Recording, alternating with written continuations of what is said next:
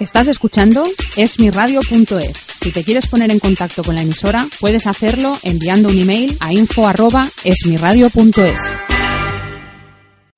Luces, cámara, acción.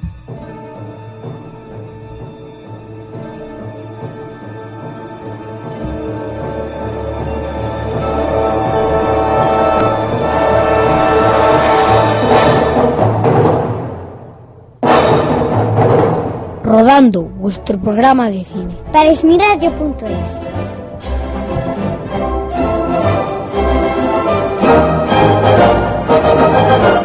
Hola, un saludo a todos. Os habla José María. Aquí empieza un nuevo programa de Rodando, vuestro espacio cinematográfico, una producción de radiotubelife.com para esmiradio.es.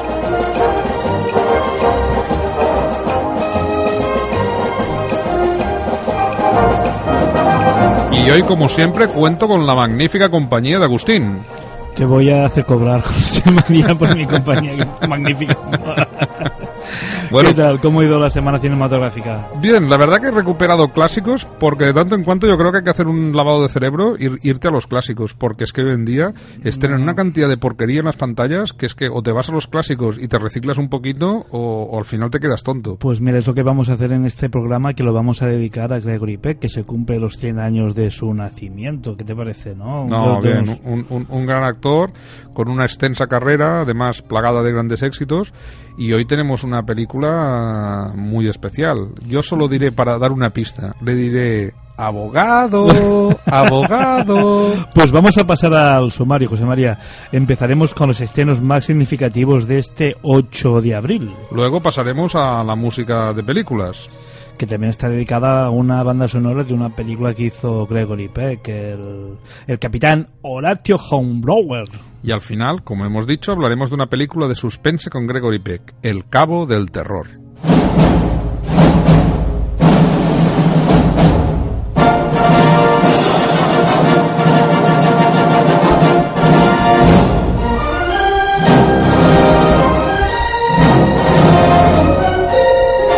Espejo, espejo mágico, dime una cosa.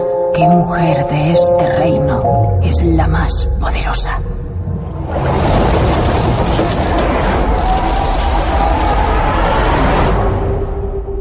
Si un cuento de hadas querías escuchar, para mucho más te has de preparar. Os Y empezamos con la película 8 de abril, una película que de la Universal Pictures, fantástica de aventuras y de acción, protagonizada por Chris Hemsworth, eh, Charlize Theron, Jessica Chain y Emily Blunt. Efectivamente, se estrena el 8 de abril, pero la película es Las crónicas de Blancanieves, el cazador y la reina de, de hielo, José María. ¿Qué puedo decir, Agustín? Cuando tienes razón, tienes toda la razón. Ustedes me Pues disculparán. mira, mucho antes de ser apuñalada y vencida por Blancanieves, la malvada reina Rávena, papel que hace Charlize Theron, fue testigo de cómo su hermana Feira sufría un desagravio y una desgarradora traición y huía del reino. La joven reina del hielo Freya vive desde hace muchos años en un lejano palacio invernal, donde ha creado una legión de cazadores, pero descubre que Eric y la guerrera Sara han incumplido la única regla impuesta a los soldados, desterrar el amor eternamente de sus corazones. Al enterarse de que su hermana ha muerto, reúne a los cazadores y les ordena tener el espejo mágico de la única hechicera capaz de destruir su poder. Pero cuando comprueba que puede resucitar a Rávena, las malvadas hermanas siembran el terror en el reino encantado. El único peligro que las amenaza es que Eric y Sara sean capaces de superar todos los peligros y poder reencontrarse. Un poco complicado, ¿no? Ya me has cansado, solo con el, con el resumen, ya me has mareado. Imagínate como para ver la película. Bueno, ¿Tú para- podrías vivir sin amor en tu corazón? Hombre, si fuera Charlize Theron, no. Se declara abierta la sesión. Es el juez que preside. Recuerde levantarse, por favor, señor. O lo amas o lo odias. Buenos días, su señoría. Soy el demandante en la causa civil en Estupendo. el caso de... Que pase un buen día, adiós.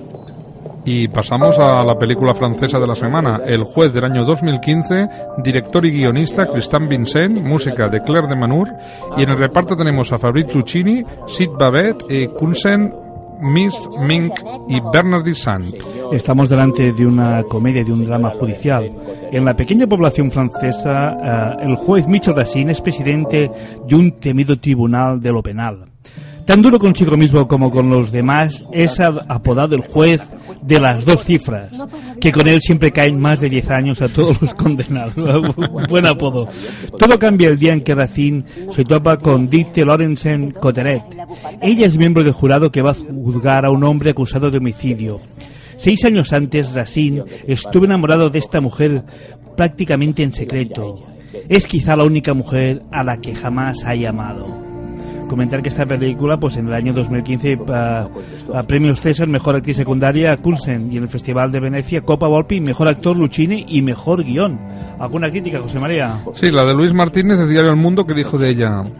Una acertada y nunca vista antes radiografía del sistema judicial francés. Divertida, profunda y sencillamente arrebatadora. ¿Por qué no llevas bombones mañana al instituto y así empiezas alguna conversación? ¿Me tomas por un payaso o qué? ¿Tenéis hambre? A ver, ¿cuál es el problema? Cállate. Hay personas que son unas inmorales, no piensan.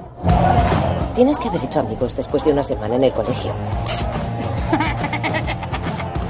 Y pasamos a la película de adolescentes de la semana, El novato, de New Kid, película de 81 minutos de 2015 de Francia, eh, del director Rudy Rosenberg, y en el reparto tenemos a Rafael Genasi, Shosu Rakat y Geraldine Martineau. Uh, Benoit es un chico de 14 años, ha dejado el, el, campo para mudarse a París. Su primer día en el colegio resulta ser más difícil de lo que esperaba y pronto se siente aislado. Hasta que un día Johanna, una nueva compañera sueca, llega a la clase. Benoit decide organizar una fiesta en casa, pero solo aparecen tres personas, tres empollones, Aglé, Ridhit y Constantin. Contra todo pronóstico, pasan una noche fantástica juntos, pero cuando finalmente es aceptado por la pandilla de clase alta, abandona a sus tres amigos para convertirse en lo que se llama ahora un chico popu, un chico popular. Esta semana, dos comedias francesas, puede ser divertido, José María. Sí, te voy a leer la crítica de esta película que hizo el compañero Carlos Loureda en Fotogramas, que dijo de ella. Con un sentido impecable del ritmo, una dirección meticulosa y un humor elegante, sincero y continuo, es una de las mejores, gratas, amables y divertidas películas de la 63 edición del Festival de San Sebastián. ¿Julieta? Tía. No lo puedo creer. ¿Julieta? ¡Madre mía! ¡Qué sorpresa!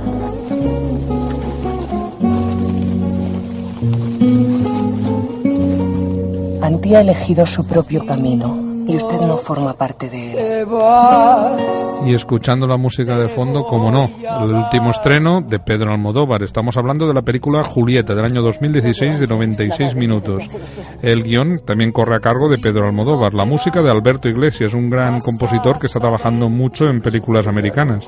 La fotografía de Jean-Claude Larriot. Y en el reparto tenemos a Emma Suárez, Adriana Ogarte, Daniel Grau, Inma Cuesta, Michelle Jenner, Darío Grandinetti, Rosy de Palma, Susi Chance, Sánchez, perdón, Pilar Castro, Joaquín Notario y Natalie Poza. Pues mira, es Julieta vive en Madrid con su hija Antía. Las dos sufren el silencio de la pérdida de Joan, padre de Antía y marido de Julieta. Pero el dolor a veces no une a las personas, sino que las separa. Cuando Antía cumple 18 años, abandona a su madre, sin ninguna explicación. Julieta la busca por todos los medios, pero lo único que descubre es lo poco que sabe de su hija.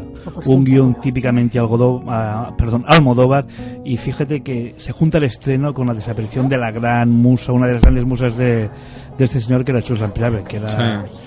Era divertidísimo. Divertidísimo. Era, siempre había hecho unos personajes especiales, porque por su voz y, bueno, por su carisma siempre tenía que hacer Pero, ese eh, tipo eh, de se hizo personajes. Popular en los años 80, pero mucho antes ya había hecho películas con Sí. grandes directores. No, no, ha trabajado con todos los grandes, una gran pérdida para el cine español y bueno, desde aquí Yo siempre recuerdo que he hecho yo para merecer esto, Sí, que ella sí, guarda las magdalenas y la bichi en el armario en el pasillo bajo llave. Y eso que es diabética, esa, esa película es divertidísima. Esa película es de las mejores. Pues para los fans de Almodóvar ya sabéis, Estrena Julieta. A mí últimamente no me gusta mucho, me gusta más a principios. Esta, por Bueno, ejemplo, que he hecho yo para merecer. Sí, esta es la- para mí es la que más me mujeres gusta. a borde de un ataque de nervios. Pero mí- las últimas no me, ¿Qué han- ch- me- me han acabado de... No, que he hecho yo para mí es mi preferida.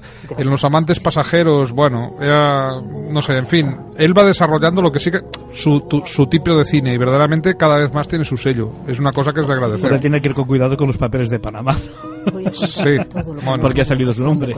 Sí, lo que pasa que bueno ha dado ha dado explicaciones y parece que no que no era nada ilícito lo que había hecho. o por simple pudor.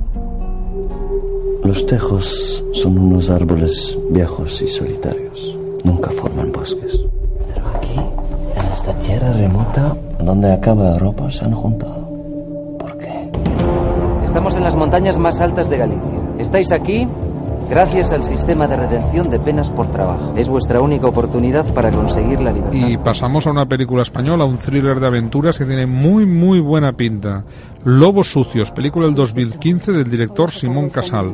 En la música Sergio Moure, en el reparto Mariana Álvarez, Manuela Vélez, Isaac Ferris, Pierre Kiwit y Thomas Cormans. Y tenemos a Manuela, una minera que sufre el rechazo de los demás por ser medio bruja. Decide robar a los nazis para tratar de curar a su hija enferma. En esta aventura cuenta con la ayuda de Candela, su hermana pequeña. Lo que se pretende es mostrar cómo dos mineras gallegas pudieron cambiar el curso de la historia durante la Segunda Guerra Mundial. Tú piensas que esta película está basada en hechos reales. La película está ambientada en las minas gallegas de Wolframio, que fueron explotadas por los nazis durante la guerra y se inspira libremente en hechos, historias y personajes reales. Lo que Ah. tú has dicho, puede ser un... Muy interesante. Sí, además, si veis el tráiler te das cuenta que, que seguro que tiene un bueno, es impecable, está impecablemente eh, mm, iba a decir fabricada, pero bueno, diré manufacturada o diré filmada y eso siempre ayuda a que la credibilidad de la película pues aumente. Una carrera presidencial que te caga, señor. Cada día el mismo chiste. ¿De qué coño estás hecho? De Bourbon y malas decisiones. Con una seguridad que ha alcanzado unos niveles sin precedentes. No se trata de una simple reunión de los dirigentes mundiales más poderosos. Es el acontecimiento más protegido del mundo. Bienvenido a Londres, señor presidente. ¿Qué pasa? Nada. Y me mosquea un huevo. Y vamos con un thriller de acción americano, digamos que... Muy americano, José Muy americano y un estreno comercialmente potente. Objetivo Londres, película del 2016, 99 minutos del director Babad Najafi. Y en el reparto tenemos a Gerard Butler, eh, Morgan Freeman, Jackie Hirla Hale, Angela Bassett y Aaron Eckhart. Pues mira, tras el fallecimiento del primer ministro británico en extrañas circunstancias, todos los líderes mundiales se reúnen para su funeral. Pero existen planes para que el acto que cuenta con la mayor seguridad del planeta sea la oportunidad para acabar con los mandatarios y sembrar el caos en todo el mundo. ¿Qué pasa? Es una película americana, entonces el presidente y su servicio secreto son los únicos capaces de evitar la tragedia. José María, si no tienes que fiar. ¿Tienes alguna crítica? Sí, tengo varias. Te voy a leer la de Nick LaSalle de San Francisco Chronicle que dijo de la película. Todo lo que sale en la pantalla lo has visto antes. Muchas, muchas, muchas veces. Por cada bala, y perderás la cuenta de las balas, hay un tópico. Es una orden. Y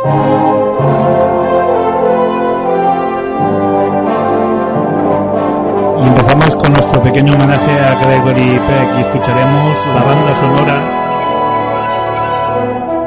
que no se me escucha a mí.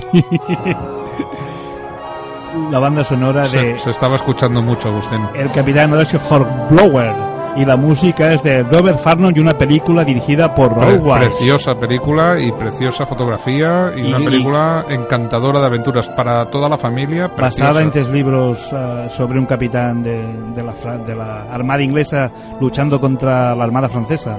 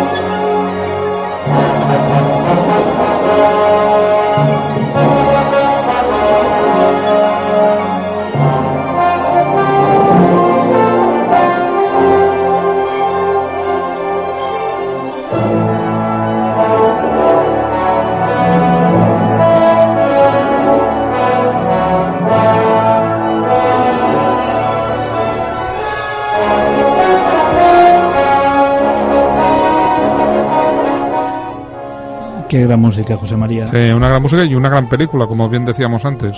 Es una película del año 51. eh, he estado buscando críticas y he encontrado una muy curiosa de Augusto M. Torres del diccionario Espasa. Imagínate, imagínate. que pone una de las películas de aventuras más sólidas de la Warner.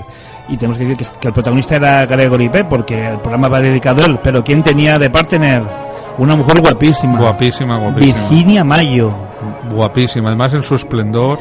No, la película, lo que pasa es que no, no, no he tenido yo, no ha caído ninguna copia en mis manos, ni de DVD, ni de Blu-ray, ni de 16, ni de... No, no- es una película de las buscadas y de las que no... Director Weiss.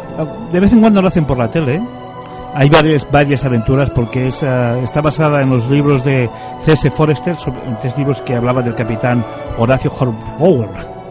No, hay, hay que esperar a ver si en TCM, un canal que os recomiendo, donde, Sí, sí, sí. donde continuamente hacen películas clásicas. Que creo que están haciéndolo también a un pequeño homenaje a Gregory Peck. Están haciendo películas. El otro día vi a Recuerda. Ah, sí, recuerda, sí es cierto que lo hacían, el otro día lo hacían, sí, yo lo empecé a ver, pero sí. Oye, es, es, es un canal, como estaba diciendo al principio del programa, mm, las películas clásicas yo creo que hay que refugiarse de tanto en cuanto porque es como ir a un balneario, es como descansar de toda la, la Sí, podredumbre hay ahora. olvidarnos de Superman y Batman y cómo se dan de narices uno al otro.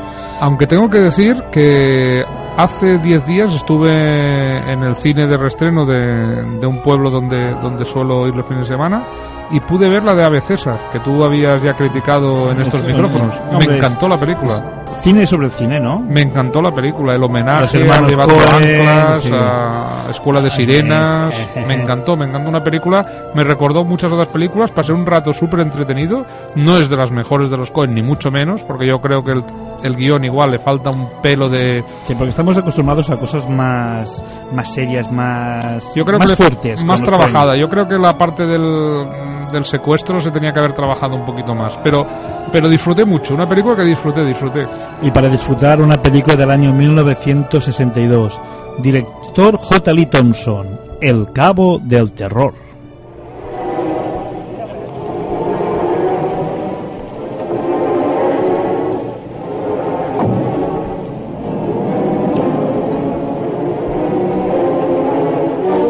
Hola, señor abogado.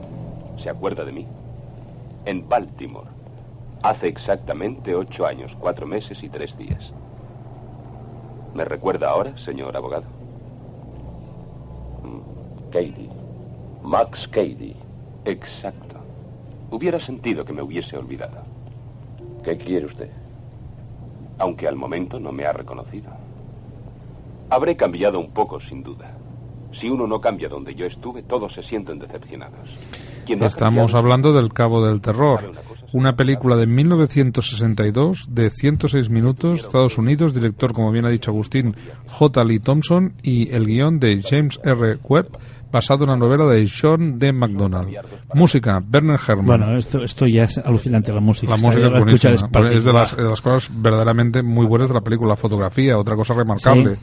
A cargo de Sam Levitt. Y en el reparto, un reparto, bueno, de, de- de gran lujo. Gregory Peck, que como siempre está perfecto en su papel de hombre honrado y justo. Robert Mitchum, que es la segunda vez que hace de malo, pero esta vez lo borda. Bueno, se- Es lo- que eh, son los dos son tan buenos actores que cuando han hecho de malo, han hecho de muy malo. De muy porque malo. Gregory Peck en Los Niños de Brasil Muy malo, es sí, muy señor. malo. El, Sí, señor. el Doctor Nazi es muy malo.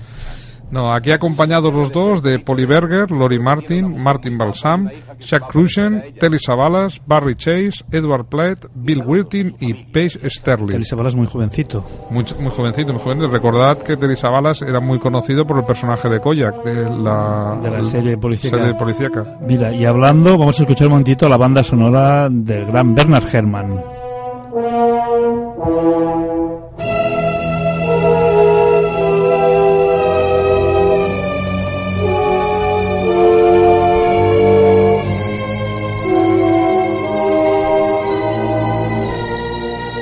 Bernard Herrmann, que es conocido por las grandes partituras en las películas de Hitchcock, pero es que en esta también lo gorda, porque esta música te pone nervioso. Y es la historia de Sam Bowden, un respetable abogado de una pequeña ciudad, que ve cómo su tranquila vida se convierte en una pesadilla cuando Max Cady, un criminal que ha pasado ocho años en la cárcel por su culpa, no deja de acechar a su mujer y a su hija adolescente. La ayuda que le ofrece el jefe de policía local resulta inútil y él legalmente no puede hacer nada para alejar a Cady de su familia porque no ven que, ha- que haga na- ningún delito.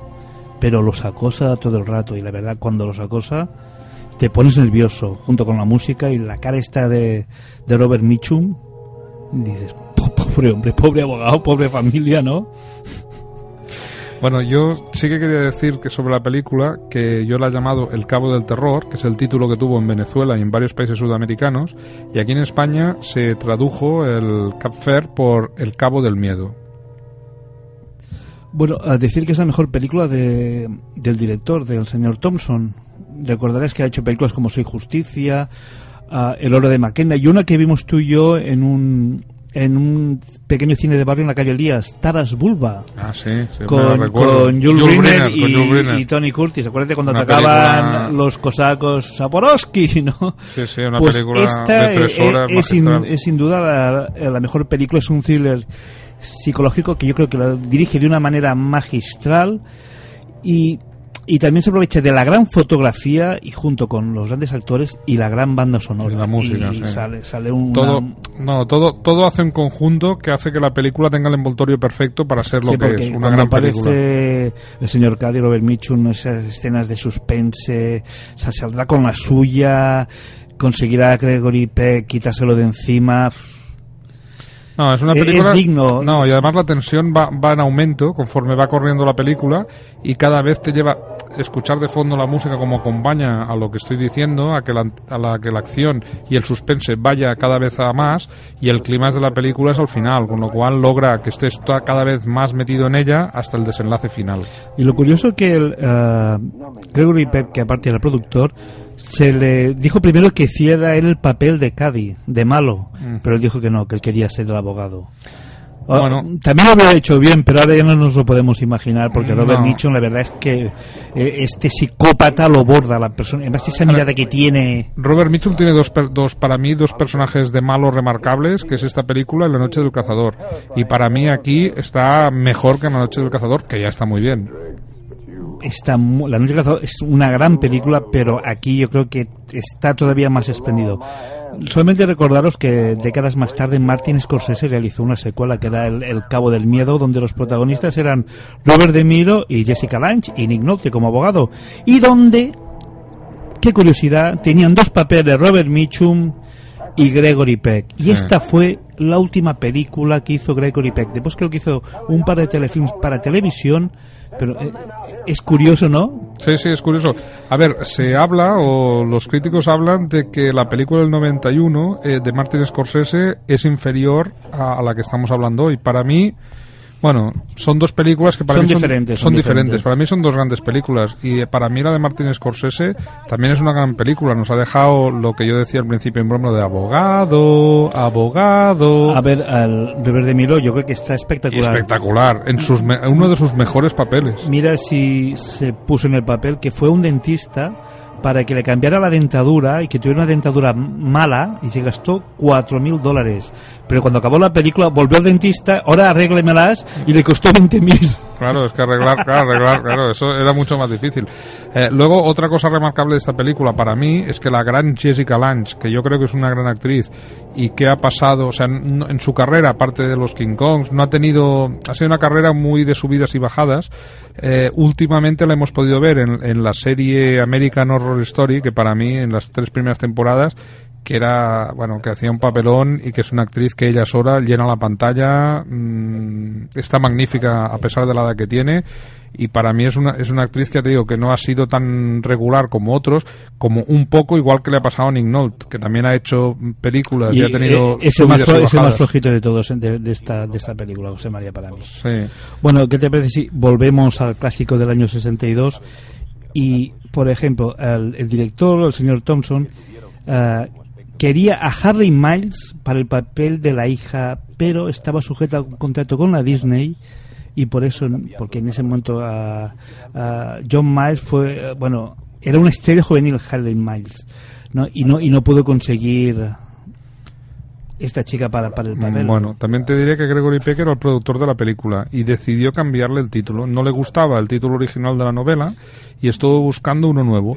Buscó, buscó, no encontraba ninguno que le gustaba y al final, en, buscando en, en un, en, un de estos, en un atlas geográfico, encontró en el mapa el Cabo de Terror en Florida, el Cabo del Miedo y dijo, este es el título de la película y le puso el Cabo del Miedo. Mira, la actriz Polly Bergen, que interpreta a la señora Bowden, sufrió pequeños maratones en una escena donde su personaje se, se enfrentaba a Cady.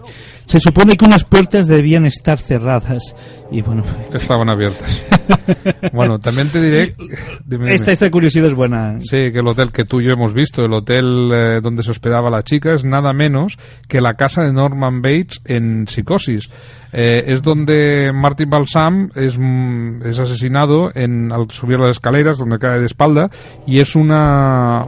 Lo que es la reproducción del, del hotel y de la casa se encuentra en Universal Studios de, de Los Ángeles y bueno, si habéis estado ahí recordaréis la figura de, de, la casa, como, como Agustín y yo tenemos fotos al lado de la casa. Nos falta la careta y el cuchillo en la mano, pero bueno, el, la foto en la casa la tenemos. Mira, ya que hemos hablado de la película de Martin Scorsese, vamos a escuchar también el tráiler de esta película.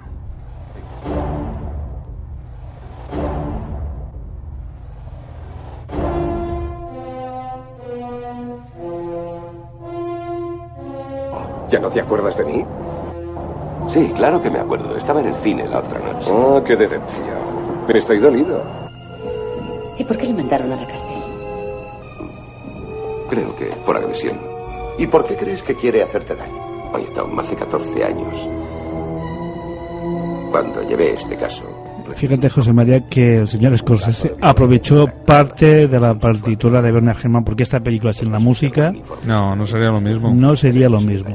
Y, y otra cosa que quiero resaltar es el doblaje. ¿eh? ¿Qué doblaje? Está escuchando el tráiler y qué doblaje Gran- más, gran- más suyo. gran- gran, doblaje, ¿eh? un gran doblaje. Y los doblajes de los años 60, 50, 60, 70 eran insuperables. de lo insuperables. mejorcito. Bueno, también ah, una pequeña curiosidad es que primero, antes de darle a Robert Mitchum el, el papel, pensaron en dárselo en- a George C. Scott. Lo que pasa que por problemas de salud abandonó antes de empezar el rodaje y fue Robert Mitchum el que hizo de malo en El Cabo del Miedo. Pues nada, José María. ah, la semana que viene volveremos con, con más programas. Hoy hemos hablado de una película donde Gregory Peck hace de bueno, como en Matar a un ruiseñor también hacía de bueno, más o menos dos ah, papeles similares. Donde tenemos un gran Robert Mitchum, que del que hemos hecho pocas películas y teníamos que, que hacer algo más. Mira, la semana que viene podemos buscar algo de Robert Mitchum y así compensar un poco el desaire. Algo sí de, de ah, cine negro, de, de- Cine bueno, negro es que ha, ha hecho, ha hecho muchas Sí, cosas. ha hecho muchas cosas. Ahora buscaremos. Sí. Y si queréis Una vida, una vida la de Robert Mitchum muy marcada por el alcohol y que decir, un, un personaje como persona bastante con bastante claroscuros. Eso es, to- eso es to- eso es todo, amigos. Bueno, y hasta aquí hemos llegado. Abogado.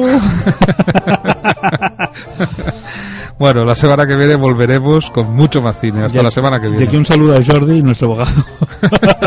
Adiós. Adiós.